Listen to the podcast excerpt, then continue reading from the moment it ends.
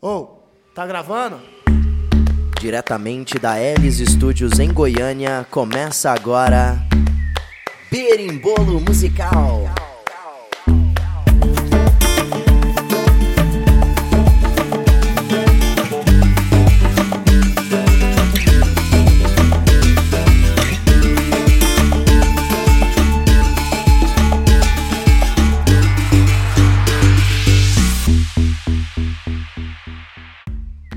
Pessoal, antes de começar o programa, eu queria pedir desculpas já, porque a gente teve um problema aqui num, em um dos microfones, que era do Arthur, nosso convidado, e eu só percebi agora na edição.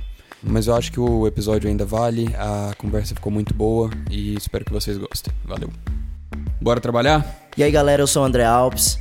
Eu sou o Lucas BV. Eu sou o MV Calil. E nós estamos com um convidado muito especial no programa de hoje. É, o tema de hoje já vai falar de pop, vai falar um pouco do pop rock também. Eu já vou apresentar essa linha do tempo. Mas hoje nós estamos aqui com o Arthur, que é o expoente do pop da atualidade da Alice Studios. E aí, Arthur? É um prazer estar aqui com vocês.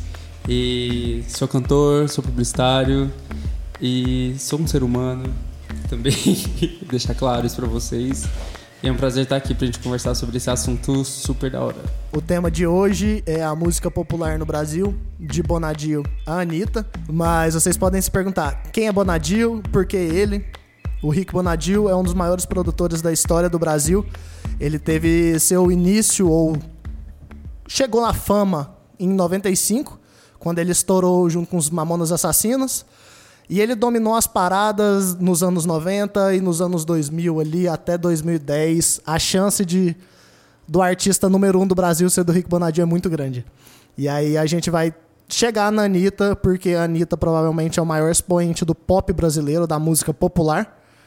E a gente quer dar, discutir, conversar como aconteceu todo esse processo e qual a importância da Anitta hoje em dia para a música popular brasileira também. É interessante também a gente entender o formato e ver como a música caminhou, como o mercado fonográfico caminhou de forma paralela ou divergente do resto do mundo para chegar no que chegou na Anitta, que, que já é uma música de exportação, quando nos anos 90 e 2000 a gente mais importava do que exportava, e é bom entender esse processo. Total, e sobre a importação e a exportação, o Bonadio começou com isso, né? Os artistas é, dele mesmo, que a gente pode dizer, o, o, os Mamonas, ele meio que revelou, é, e eu vou falar sobre isso mais tarde.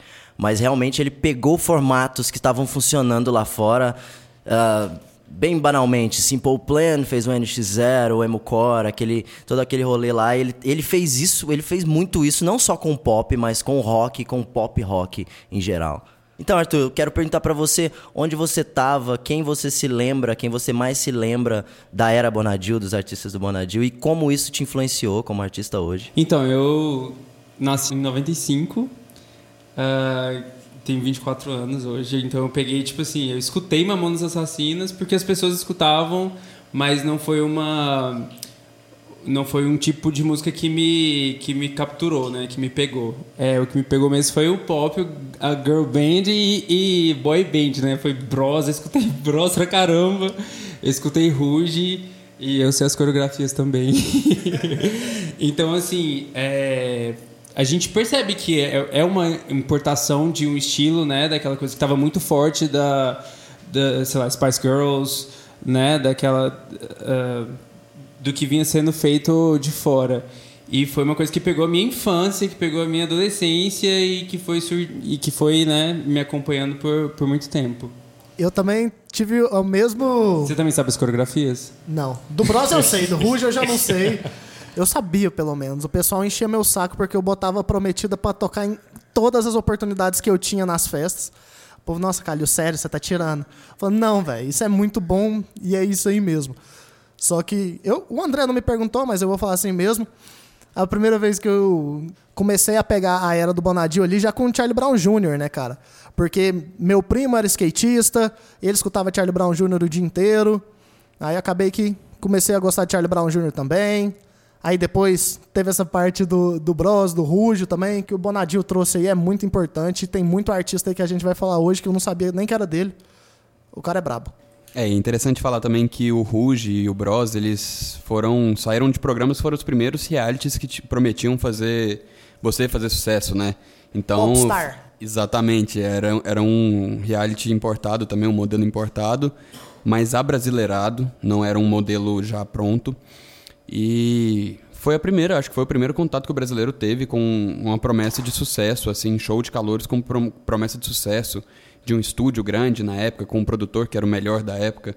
Então, era uma coisa à parte, assim. Como a Casa dos Artistas foi no SBT, o Ruge também foi um marco, eu acho. Foi uma boa carta de boas-vindas para esses programas, porque aí todo, todo mundo dali pra frente falou, ó, se Rude funcionou, eu, eu tenho aquela esperança e isso trouxe, levou, querendo ou não, os artistas para esses próximos, outros programas. Hoje já funciona de uma forma bem diferente e o Arthur sabe que ele participou do The Voice. Eu acho interessante falar sobre programa de calor e falar sobre esses festivais, ah, porque a gente tem uma diferença de como era consumida a música e como é consumido o, o- a cultura da música por causa do. nos grandes festivais no passado e dos festivais hoje, por causa da nossa cultura, da forma como a gente consome música. É interessante a gente falar disso mais pra frente.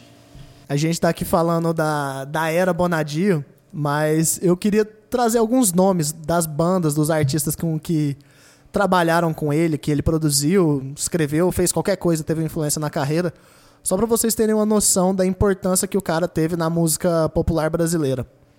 Vamos começar no início, né? Mamonas Assassinas, 95. Charlie Brown Jr., já em 99. Los Hermanos, não importa. O Surto, que é a banda do Peru Cabeção.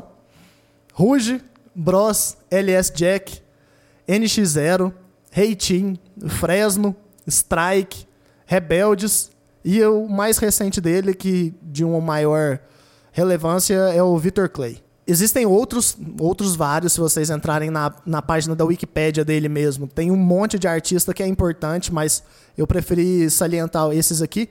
E dentro desses aqui tem as suas diferenciações de quais são mais importantes, quais são mais influentes, quais têm um, um som que dura por mais tempo. E eu acho que é um ponto legal da gente começar a discutir aqui. O que vocês acham? O que, que você acha, André? Então, sobre o Mamonas, o... aconteceu de forma diferente. O Bonadil era um produtor independente que tinha seu estúdio e ele estava gravando uma banda que se chamava Utopia, que fazia um som bem titãs, bem anos 80 ali, séria, que é que foi o Mamonas.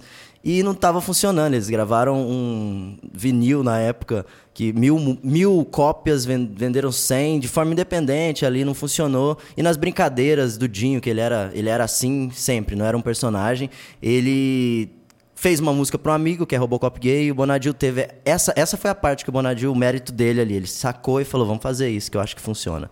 Funcionou, ele vendeu pra, pra gravadora.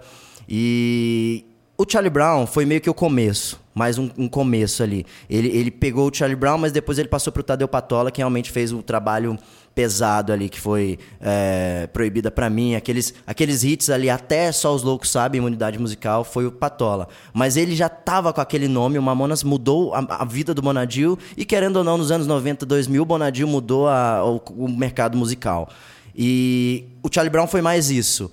Eu vejo mais o Bonadil como responsa e eu considero as bandas também como um movimento importante, as que ele fez na Arsenal Music, que era a gravadora dele. NX0, Fresno, eh, Ruge também, em parceria com o canal de TV, mas eu acho que NX0 e Fresno foi, foi a, a melhor sacada dele. Porque ele tinha um movimento, estava faltando, alguém tinha que fazer, tinham grandes gravadoras aqui, ninguém fez, ele, com uma gravadora independente, com o nome, conseguiu trazer esse movimento. Ô André, deixa eu te perguntar uma coisa aqui. Porque eu achei bem interessante essa parte que você falou aí do, do emo, que com o NX0 e com o Fresno, dele conseguir trazer esse estilo que tava lá fora. Mas o Bonadil tem essa tendência de trazer estilos, é, imitar coisas lá de fora.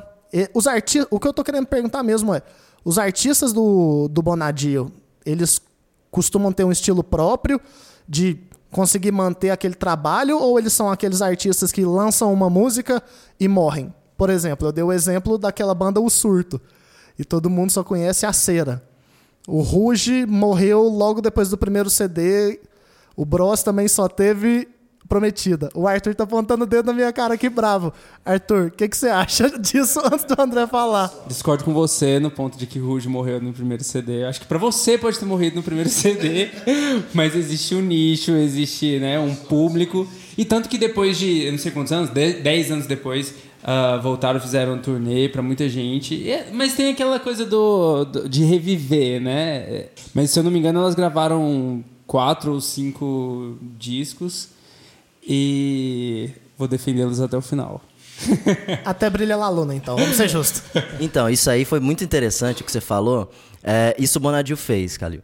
É, o movimento é uma das coisas que ele fez. Eu acho que durante esse período que a gente vai fazer, 95 até agora, é, o Bonadil soube trabalhar muito bem o que estava acontecendo. Ele, ele captou bem, principalmente no começo da carreira dele como produtor.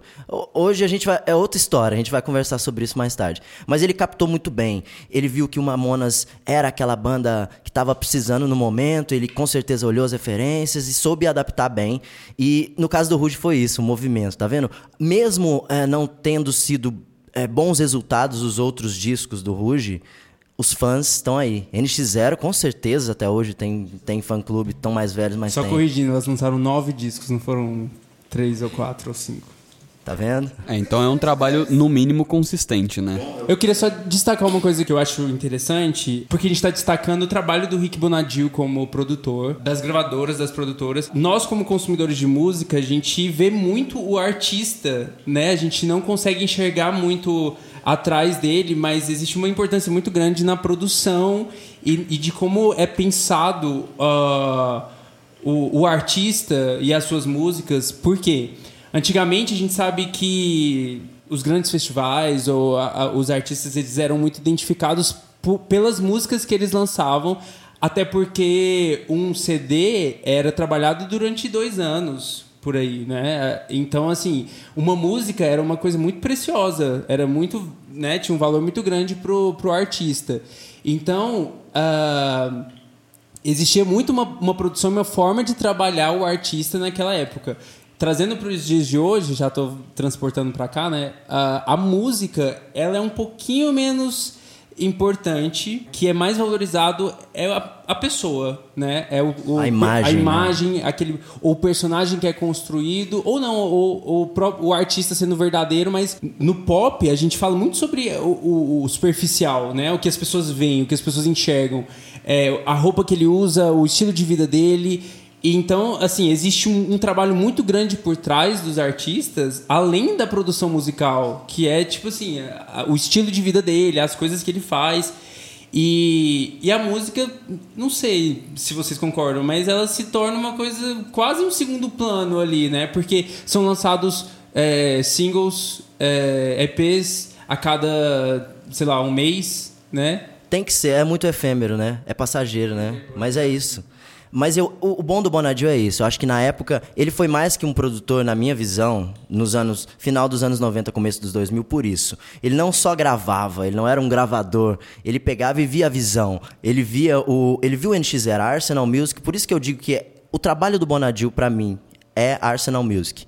Que ele pegou, ele precisava dessa. Que começou aí. Começou aquela a boy band ali, no caso, o emo core, na verdade, tinha que ter aqueles, aqueles estilos ali. E ele pegou uma banda que tinha verdade, que tocava desde. Tinha 10 anos de banda o NX0 quando, quando o Bonadio gravou eles. Mas ele pegou e falou: ó, vocês têm uma, uma, uma essência, mas eu preciso disso agora. E foi isso que aconteceu. Ele soube captar bem. E hoje está muito mais efêmero, a gente pode falar até sobre isso depois, que é o Victor Clay, que é o último dele, que é, é o exemplo disso agora. A imagem do Victor Clay hoje, eu acho maior que a musicalidade ou que a música que ele está é, passando para os outros. Porque a gente parou no sol, foi viral, isso aí não tenha dúvidas, mas a gente vê mais a imagem, a gente vê Victor Clay do sol, não Victor Clay que começou o movimento e que está lá pelo movimento. As pessoas veem pela música. E isso ele soube se adaptar hoje, bom ou ruim, a gente vai discutir. É, em relação ao Bonadio como um todo, a gente estava falando aqui sobre é, se ele pegou One Hit Wonder, se ele fez realmente um movimento ou não. A música para mim, a música no Brasil, música comercial, música pop para mim, ela não não foi muito diferente atrás não. O Miranda, produtor musical, um dos meus ídolos, já falou em entrevista que ele era horrível, a banda dele era horrível, então ele pegou e fez um movimento musical saindo do sul para ver se conseguia um sucesso e conseguiu, sabe? Juntou gente talentosa, jogou todo mundo junto, fez uma unidade e foi isso. E o Bonadio eu tenho a impressão que ele fez uma unidade. Ele fez um movimento e ele fez uma promoção pessoal muito boa. Então todo mundo que estava envolvido em projetos dele fazia um sucesso por tabela ali. Não estou falando que as pessoas não têm mérito por isso, mas que ele conseguiu fazer uma unidade, que ele conseguiu usar do marketing pessoal dele para levar para os produtos dele, isso é um fato. Então, da mesma forma que hoje a gente tem a imagem muito maior do que a música em si, na, naquela outra época era um movimento, uh, o movimento ideológico, quando ele começou, obviamente, depois o estilo também veio. Ele surfou na onda do emo aí por muito tempo com o estilo. E nessa hora que eu vejo que ele teve aquela ideia, talvez, o marketing pessoal foi, foi meio que não pioneiro, mas ele usou isso muito bem. Hoje, até por isso, pelos artistas que ele tem, os que ele não tem, pelo peso dele, a gente vê que se houve inovação ou não nessa parte, mas a ideia dele é essa. Hoje muita gente faz isso. Sim, ele foi o primeiro grande produtor a ter um programa de TV, um reality, em que, que ele julgava quem era bom e quem era ruim. Então, isso, como marketing pessoal e para a empresa dele, para os artistas que ele pegava, já era uma relevância gigantesca. Pô, e ainda nessa questão de marketing, talvez nem tanto de marketing mesmo, se nós pegarmos o, os artistas do, do Bonadio no geral, ele não é um cara que faz o artista número um do país, pelo menos em questão de venda. Vendas, né? Isso é interessante, eu tava checando alguns dados, assim, dos discos mais vendidos, dos singles mais vendidos, mais tocados nas rádios, né, que eram, eram as métricas mais utilizadas, e ainda assim são bem utilizadas. O Bonadio não, não, não tem esse costume esses artistas que a gente falou ali, com exceção dos Mamonas, que venderam 3 milhões de álbuns em 95, não, o cara não botava os números assim, o que é bem interessante. É que no Brasil, pelo visto, tem uma, uma ditadura dos padres, né? Eles são sempre os que mais vendem no Brasil. Desde dos anos 90 para cá, se vocês pegarem CDs assim, tirando o sertanejo, um artista ou outro internacional, costuma ter muito padre. O padre Marcelo Rossi, aparentemente, é o cara que mais vendeu disco na história do Brasil. Mas eu posso estar errado. Erguei as mãos e dai glória a Deus. O Bonadio ele teve êxito em conseguir o movimento dele, em conseguir lançar tendências, que é o mais importante. Ele ditou muito da música ali e se adaptou ao que era ditado também. Então, mas ele realmente ele não pegava primeiro lugar. Ele não pegava, nunca pegou o primeiro lugar, a não ser Mamonas, eu, se não me engano. Porque no Brasil, como é um país muito plural, acredito que muita coisa conta. Não é só o que toca na rádio, não é só o que toca no Sudeste. Isso é o que dita, sim, com certeza. Mas a regionalidade, a religiosidade em si fala muito também. Acho que o Arthur até pode falar um pouco disso. Ele veio do gospel. Não, eu, eu. Meu primeiro trabalho gravado foi uma música extremamente pop, né? E, e do gospel. Eu, meu primeiro trabalho foi com o DJ PV, que é uma grande referência do, do cenário gospel. Ele é um dos maiores produtores do, é, do gospel hoje. E já faz uns seis anos que eu lancei essa música. Mas minha referência era Justin Bieber. Total. E tem muito disso no gospel, uh, de você trazer as referências do que está sendo escutado, por mais que muita gente é, né, tenha preconceito lá dentro mesmo do, do cenário gospel, fala, não, você não pode é, pegar coisas de fora, eles dizem, né, coisas do mundo, para trazer para a igreja, mas não. Era isso, era pegar a, o, o que estava sendo escutado e, e levar para dentro do, né, do que está sendo produzido. Me Leva Mais Alto foi meu primeiro trabalho com o DJ PV e eu tive mais outros dois com ele, que foi Dança Não Se Canse e, e Tu És Real com o Fernandinho. Todas elas têm milhões de visualizações no YouTube e tudo mais. É um outro mundo, né? Talvez vocês não conheçam, tipo, o que rola, mas tem gente pra caramba. E ó, e falando sobre pegar de outros estilos, eu acho que o pop brasileiro ele precisa muito, ele, tem, ele precisa de muletas. É, nos anos 90, começo dos anos 90, a muleta foi o axé. É, anos 2000, a muleta foi funk e pop, ruge. É, o rock nos anos 80. É, alguma coisa brasileira ou feita no Brasil com outras formas precisa, precisa é, existir para que exista o pop brasileiro. Eu quero só questionar o fato, a palavra em si, muleta, né? Porque muleta vem de um apoio, de um suporte, mas eu acho que talvez o que, o que seja mais importante é, é a base mesmo, sabe? É só isso, eu acho que não é questão de muleta, porque muleta me lembra um apoio que é, né, tipo. Eu acho que seria o contrário, é, é mais uma base mesmo e a raiz tem que ser uma, uma coisa brasileira, né? É a essência, na verdade é isso, ó.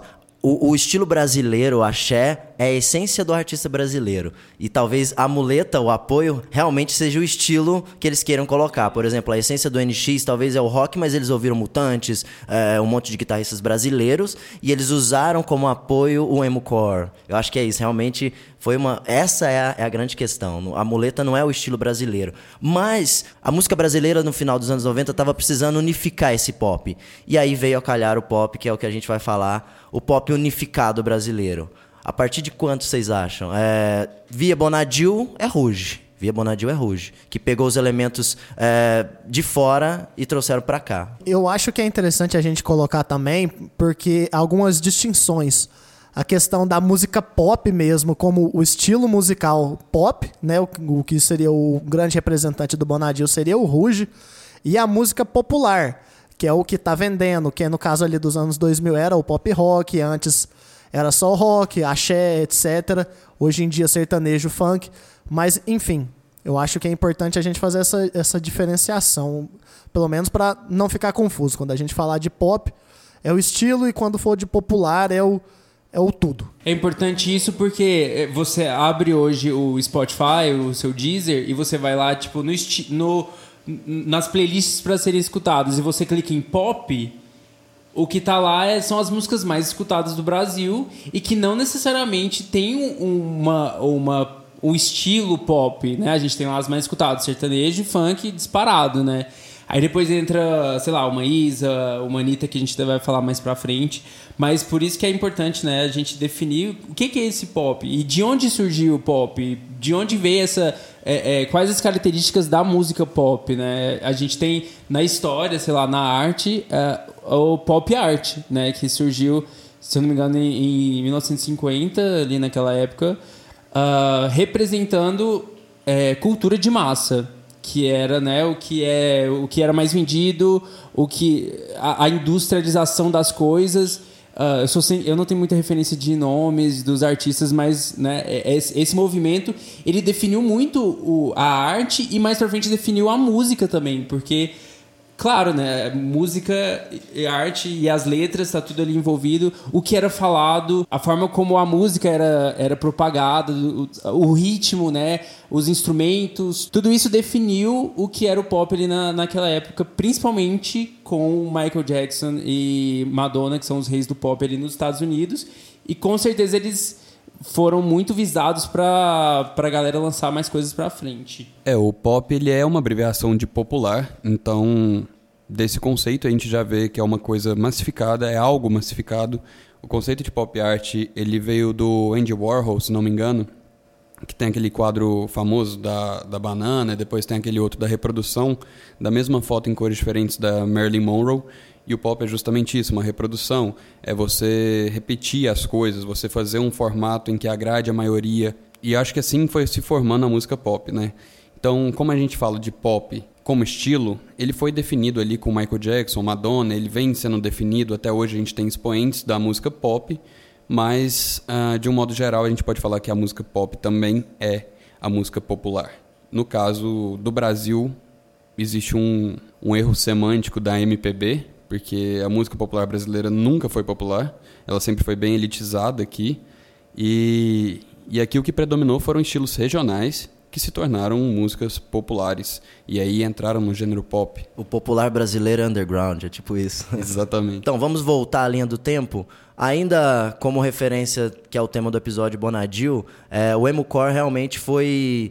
Eu vejo a música brasileira com os dois pops, o pop e o popular, assim como o Lucas falou. E como já veio o conceito que o Arthur falou do pop, o clássico pop mesmo como conceito, Ruge, é, Bros. Aí nós tivemos duas opções, ou mais de uma opção no caso. É, fazer o pop clássico e fazer o pop rock, o emo core brasileiro nesse caso. E realmente foi importante o NX0, porque foi esse underground comercial, o NX0, o Fresno, na época o Strike e Reitinho também eram bem conhecidos, mas fizeram esse movimento que se dizia underground, por não ser tão popular quanto o sertanejo que vai começar a chegar, mas eles eram altamente comerciais, com, com a temática comercial, com a forma de pensar a música comercial. Será que esse avanço do sertanejo, sertanejo universitário, como a gente tem esses moldes atuais, lá nesses primórdios ali em 2009, foi um dos fatores que contribuiu com a queda do pop rock e dessa música popular no Brasil que reinou ali nos anos 2000? Porque, igual você já acabou de trazer, nos anos 2000 e pouco ali, o que era forte no Brasil, majoritariamente, era esse pop rock, o emo-core. Depois ganhou um, uma sobrevida ali com, com os caras do Strike, Banda Cine, Restart, mas já bem mais fraco, bem mais frágil, que foi exatamente na época que eu lembro do sertanejo nascer. Nascer não, né? Renascer, digamos assim, para a grande mídia. O que, que vocês acham? Você acha? Vocês acham que o sertanejo contribuiu para essa queda desse estilo de pop rock como pop nacional e o sertanejo atualmente é o pop do Brasil? Eu acho que as, a, a forma como a música se movimenta no, no Brasil. Eu falei muito sobre a música nos Estados Unidos, né? Porque é uma referência. Eu mesmo cresci escutando muita música internacional, bastante mesmo. Eu sou um garoto assim que aprendeu a falar inglês com música internacional, né? E talvez eu tenha percebido pouco o, a movimentação da música no, no Brasil, assim, talvez um pouco menos do que vocês. Mas não, eu não posso deixar de, de entender que a música tem esse, essa movimentação toda e tem muito a ver com a, a forma como as pessoas vi, viviam na época, né? Como as pessoas, é, quem consumia a música, onde estava sendo consumida a música, de que forma era consumida a música. É, porque é isso. Acho que o pop, é, as pessoas querem consumir não só a música, mas o estilo de vida do, das pessoas. Você fala sobre restart, só vem na minha cabeça aquele boom das, das sabe, os adolescentes escutando e indo no show. É, as calças coloridas. As cores ali. Restart né? não fez show hoje, vou xingar muito no Twitter, etc, saca?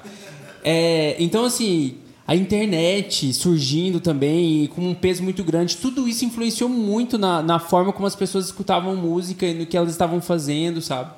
Então, assim, é um estudo social, né? Falar sobre qual estilo de música estava reinando, qual gênero estava, qual gênero sobrepôs o outro, isso é um estudo social. E o sertanejo surge talvez para quê? Para uma necessidade, né? Para aliviar, né, um pouquinho. A galera tava falando muito, tava, tava muito roqueira, né? Então vamos falar, vamos ser um pouco mais brega talvez, falar um pouco de, de amor. Vamos falar de amor, vamos ser mais meloso, sabe? Essa questão que você trouxe da, da mudança do tempo mesmo, eu acho que é extremamente importante para a gente trazer aqui porque quando a gente começou falando de Mamonas Assassinas, a gente estava falando de, de rádio, de TV, de disco, é, vinilzão ainda. E depois a gente passa para uma, para a era da MTV, da era dos clipes, da importância do visual. E hoje em dia é simplesmente streaming, é tipo assim, é aquela coisa super rápida, música de dois minutos e meia e vamos para cima e o clipe não importa tanto, é só versão ao vivo. E o sertanejo ele permite isso, né? Eu já tô, eu tô avançando aqui, mas eu, eu desculpa, mas não tem como, não tem como a gente seguir uma linha uma linha, né? É, porque a gente vai acabar falando do que a gente vive hoje e voltar lá para trás, sabe? Porque isso é a música. A música ela é a arte é assim, né? A gente tá sempre voltando no no que foi feito antes para fazer alguma coisa um pouco diferente, pegar as referências e a nossa conversa é assim porque porque a música dessa, é, funciona desse jeito. E é engraçado que o sertanejo nos anos 90, Leandro Leonardo, Zezé de Camargo, pegavam músicas clássicas dos anos 80, Phil Collins, uh, Eric Clapton. E tá vendo que até isso, acho que a gente não pode colocar uma linha do tempo, tem que ser vários círculos. Esse ciclo começa aqui, mas passa por ali, depois ele vai ali, ele vai fazendo. Vocês podiam podcast podia ser vídeo, que eu estou explicando tão legal com a mão aqui. Mas eu acho que é isso. A gente usa a referência lá de trás para renovar agora. E esse agora vai ser usado lá na frente e assim vai indo, vai e volta. Então, a música popular comercial no Brasil, no mundo como no mundo inteiro, ela atende a demandas. Veio o rock, depois veio o emo, depois veio a explosão do estilo do emo e eu acho que veio a democratização e a popularização da música com o sertanejo e hoje a gente vê isso com funk também, mas quem trouxe isso de volta para o Brasil foi o sertanejo. Ele popularizou a música, não elitizou, não era coisa gringa, era coisa nossa, era coisa de contato imediato, principalmente a gente aqui de Goiânia, a gente via do nosso lado a pessoa que fazia sucesso, sabe? Assim, e essa demanda, ela não pode ser ignorada na música. Então acho que foi muito pela demanda, não que um estilo tenha acabado com o outro em si, mas a demanda já não era mais a mesma. As pessoas que ouviam rock não queriam mais ouvir rock, queriam ouvir algo mais regional, talvez, mais delas. Eu concordo demais com o que o Lucas falou agora, mas a questão de que questão de análise por cima, minha mesmo, eu posso estar completamente errado. É essa questão do, do sertanejo realmente meio que englobando o resto do, dos gêneros musicais.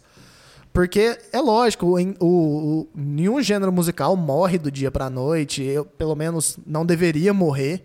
Mas o que aconteceu ali. Quando a gente fala, falou do emo ali, o emo teve um preconceito muito grande aqui no Brasil. O que é triste, porque emo é muito bom. Sejam emos. É, a música emo é muito boa. Inclusive, a volta do My Chemical Romance é uma coisa muito importante de 2019.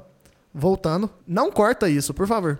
É, aí depois veio o, o, pop punk, né? Com, com os caras do, do Strike, etc. O, o, os meninos das cores lá, o rock colorido. Mas não morreu de uma vez, tinha esse nicho. Onde que eu tô querendo chegar é que o sertanejo simplesmente tomou o lugar deles. Porque quando a gente fala. Quando eu falei ali atrás dos discos, quando a gente conversou dos discos, sertanejo é um, é um gênero que consegue competir com os padres. Eles conseguem vender muito bem.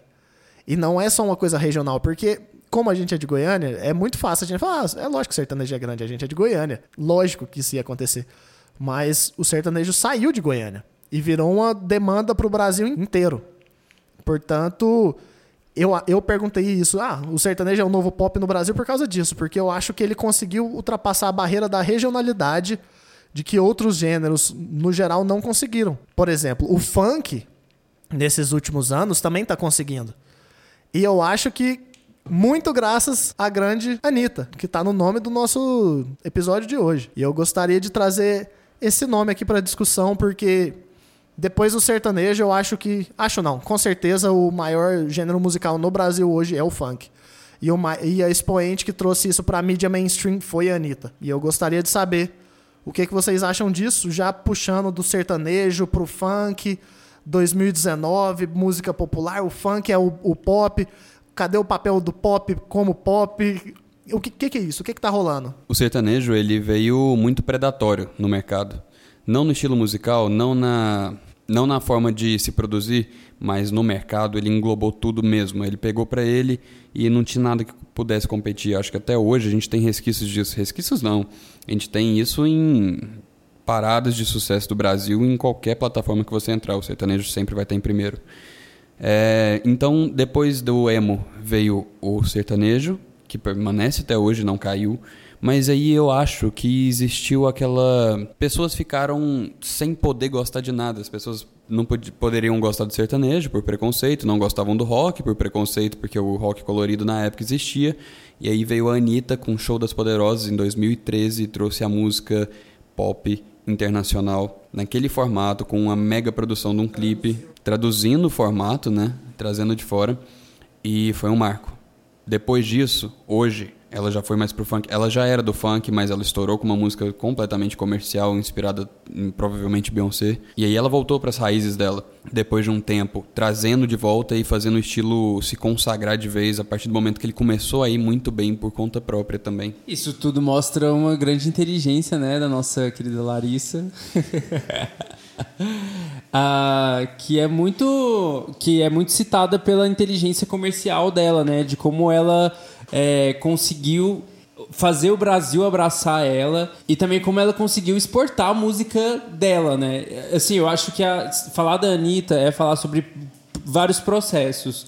Desde o começo dela, é, assim, a forma como ela começou a, a ser conhecida Anitta Furacão 2000? É, Anitta Furacão 2000 ali no comecinho. Mas também a Anitta hoje. Então ela passou, né, por... Eu acho que ela criou uma onda ali, tipo, ela tem altos e baixos de, de formas de trabalhar a música, né? Ela começou ali bem no funk mesmo, porque a raiz dela é o funk, é, do Rio de Janeiro e tudo mais. E depois ela entendeu que ela poderia é, colocar características do pop, né, aquele pop raiz internacional nas músicas dela, assim como o Lucas falou no Show das Poderosas, que é bem tem muita coisa da Beyoncé ali, ali dentro daquela música para conseguir conquistar mais gente, para conseguir fazer as pessoas abraçarem o som dela e para depois é, levar o funk para fora, né? Tem esse processo todo. Em questão de curiosidade mesmo, Arthur, você que é a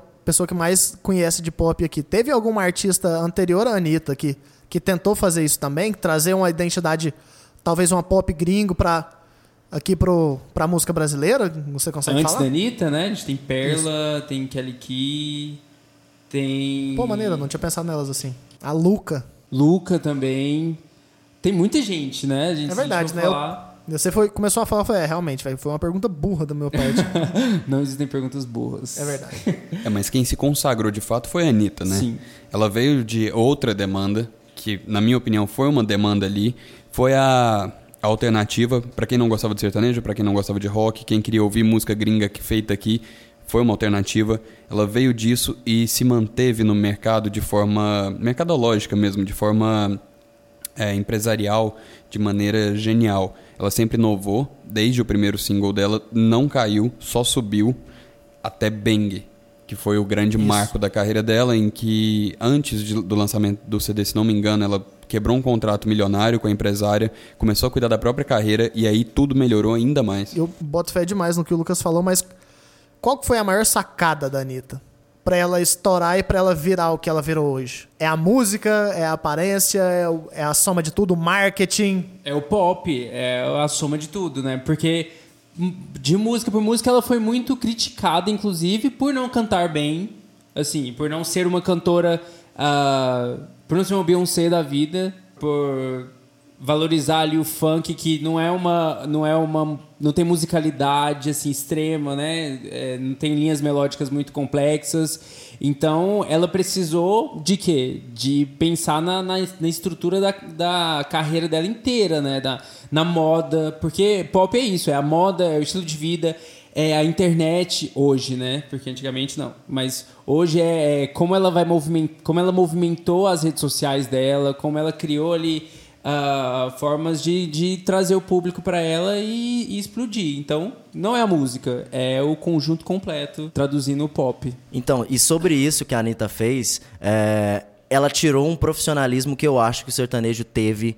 Porque o Axé fez isso nos anos 90, um movimento mais brasileiro e se transformou no popular no Brasil, mas o sertanejo fez isso muito bem. Ele usou muito bem a nossa memória afetiva ali de, do sertanejo. Ele pegou uma música brasileira, só que eu acho que ele tá durando e durou muito tempo, mais que o Axé forte, é, por conta disso, da organização corporativa muito bem organizada, da forma como eles é, faziam os artistas, já tinham uma linha de composição, sempre teve essa, esse- essa coisa de ter o compositor no sertanejo, ter o artista, ter o produtor, o empresário. Eles organizaram muito bem isso é, corporativamente e a Anitta conseguiu pegar essa organização e pegou esse conceito, que é o que você falou, a imagem, isso é conceito do pop puro. Ela pegou isso e organizou isso de uma forma sensacional, tão boa quanto o sertanejo naquela época, e ela fez uma coisa mais sólida. A Anitta pegou de várias re- referências, de influências diversas, então ela não começou num estilo e continuou nele.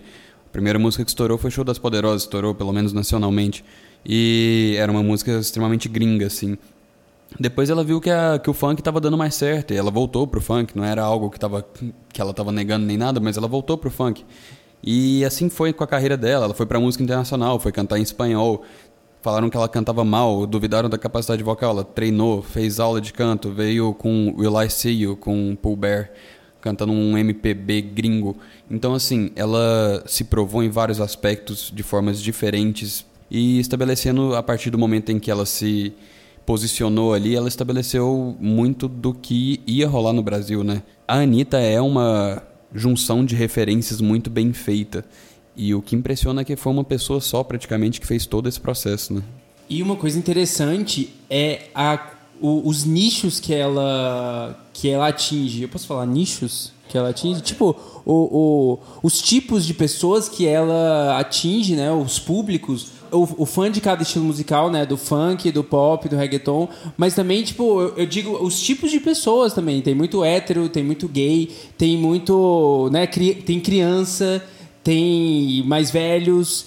Então, assim. Uh, a gente vê uma, uma exploração ali da, do, dos tipos de pessoas diferentes. Isso, isso é uma coisa muito diferente, né? Porque às vezes no, no rock mesmo, o rock foi uma, um, um, um estilo que sofreu muito preconceito porque provavelmente atingiu só um tipo de, de público, né? Ela foi democrática, né? Exatamente. E essa democracia provavelmente trabalhou a favor dela para ela crescer e ser quem ela é hoje no, no mundo, né? É, ela fazia o show das poderosinhas para as crianças. Não sei se vocês lembram disso. É, fez por muito tempo. Will I See You foi uma música pra gente mais velha mesmo, foi pra calar a boca de crítico. É, veio o funk, veio o, o reggaeton, como vocês já citaram aqui. Então ela foi tentando dominar muita coisa, não só o Brasil. Ela saiu do Brasil para conseguir conquistar o Brasil. Eu acho que foi um passo importante para a carreira dela se consagrar aqui dentro, foi ter o respeito lá fora também. E para analisar isso, aquela pergunta do Kalil, talvez seja por isso que aqueles outros é, subestilos do popular brasileiro, que é o emo-core, é, o rock meio Charlie Brown, talvez seja por isso, não seja tão democrático, seja muito nicho e tenha alguma ideologia de, por exemplo, rock ali, ah, a gente não pode ouvir sertanejo. Essas ideologias talvez limitaram esses estilos e os outros que estão agora chegaram chegando, democráticos, e estão aí. Então é possível eu, eu falar que a Anitta é a única popstar brasileira nos últimos anos. Quando eu falo popstar, eu quero dizer no sentido de influenciar a imagem, a imagem lá fora, a imagem interna, de que ela literalmente influencia o dia a dia das pessoas. Do mesmo jeito, por exemplo, que a Britney Spears influenciou todas as meninas no anos do, nos anos 2000 a ter piercing no umbigo. A Anitta consegue fazer isso? A gente vive numa era muito louca e eu tava conversando esses dias com, com um motorista de Uber que fui fazer uma viagem, né? Uh, até o Flamboyant. Foi tipo cinco minutos do, no, no, trânsito e a gente conseguiu conversar muito sobre, sobre como a música é democrática. Você falou sobre democratização da. né? Que a Anitta conseguiu essa democratização. Mas eu consegui conversar com ele sobre como a música é democrática, como existem tantos estilos diferentes Uh, e o que, que é pop, talvez, para mim, é o que eu mais escuto, é o que eu mais gosto, né? É o que. E esse preconceito musical ele já, já passou. Não existe mais preconceito musical, né? Cada um escuta o que você o que quer. É por isso que tem tanta diversidade, né?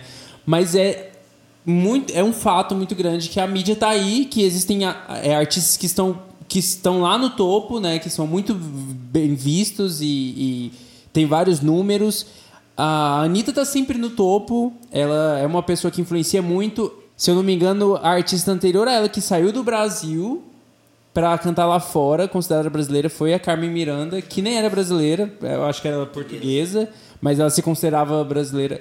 E a artista feminina, né, que, que apareceu na televisão de fora foi a, foi a Anitta, depois da Carmen Miranda. Então isso é um marco muito grande para a música popular brasileira.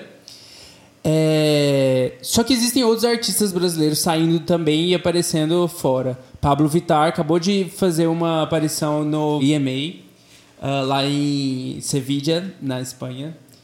E. Cara, é uma drag, né? E que é pop, que é. Que, que marca estilo e que marca muita gente, que muita gente segue, que muita gente uh, se monta também. Eu tô nesse meio também de conheço muita gente assim. Então não sei, mas pode ser um público menor, sabe? Que é, que é muito influenciado também. Então é muito complexo a sua pergunta, mas eu consegui talvez complicar ainda mais a.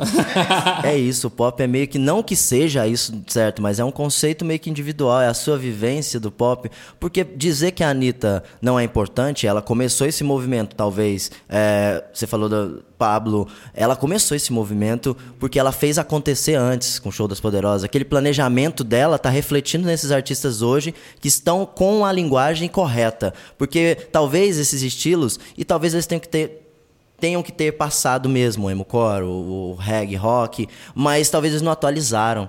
A temática já não funciona para o público de hoje. E eu acho que a Anitta democratizou, essa é a importância dela. E você conhece algum outro, outro nome?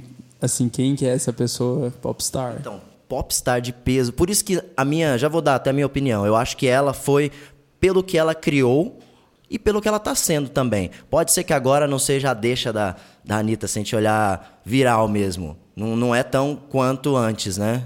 Eu não sei, porque ela tá levando a carreira dela para outro ponto. Isso é bom, esse, esse, esse sumiço entre aspas, é um sumiço muito entre aspas.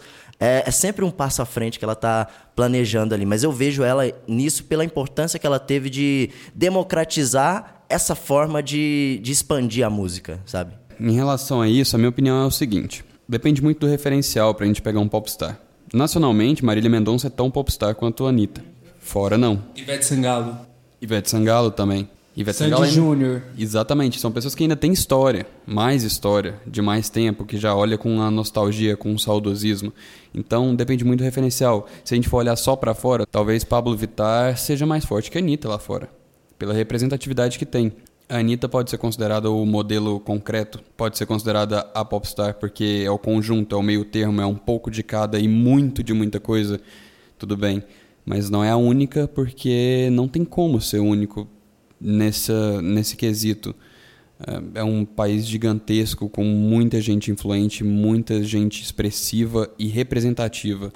Então, a própria Gabi Amarantos, que trouxe a música do Norte nas novelas da Globo há uns anos atrás, ela provavelmente é uma popstar para a região dela. Só, só uma coisa que eu acho interessante falar. Você citou Gabi Amarantos e eu vou fazer uma previsão para o futuro do que já está acontecendo agora. O pop, o que é popular, é, trazer, é ser regional, sabe? É você trazer a verdade da sua região. Porque antigamente, até uns anos atrás, o pop era o que no Brasil? Trazer dos, dos Trazer de Estados fora. Unidos é, a música lá, fazer o que o Michael Jackson fez, fazer o que Spice Girls fez, né? Fazer o que as girl bands e boy bands fizeram. Hoje não, hoje o pop do Brasil é você ser regional, é você fazer o brega, é você fazer o sertanejo que seja, né? Você fazer o funk O pagodão baiano, o swingueira. pagodão baiano, exatamente. E trazer isso nas músicas, Pablo faz muito isso.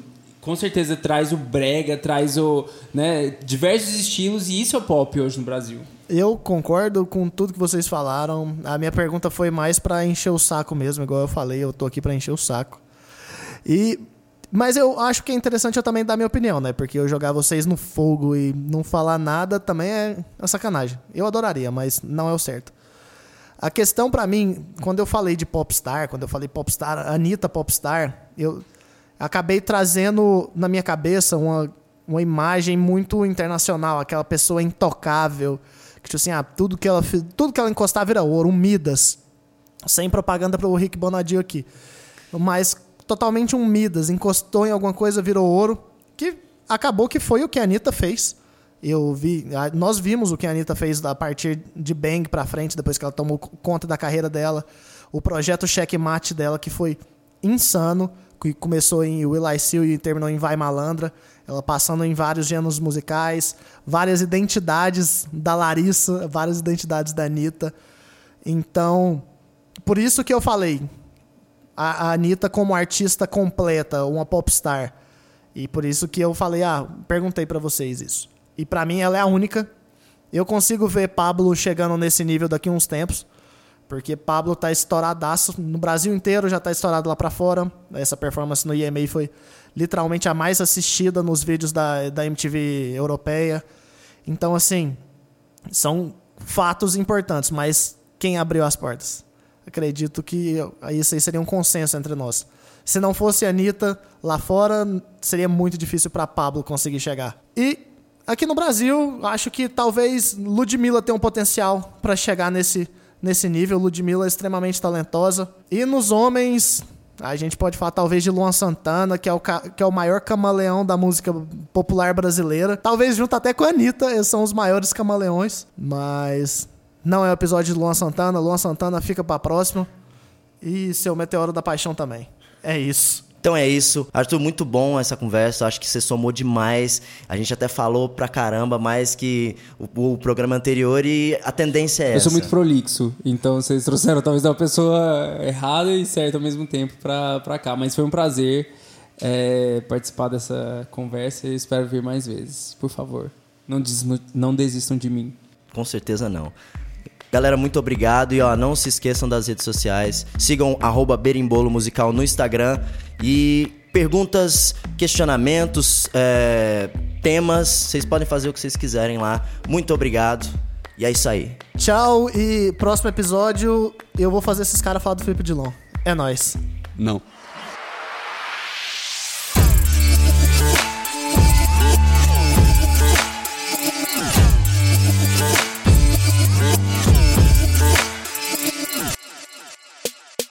Este podcast é produzido e editado pela Elis Studios.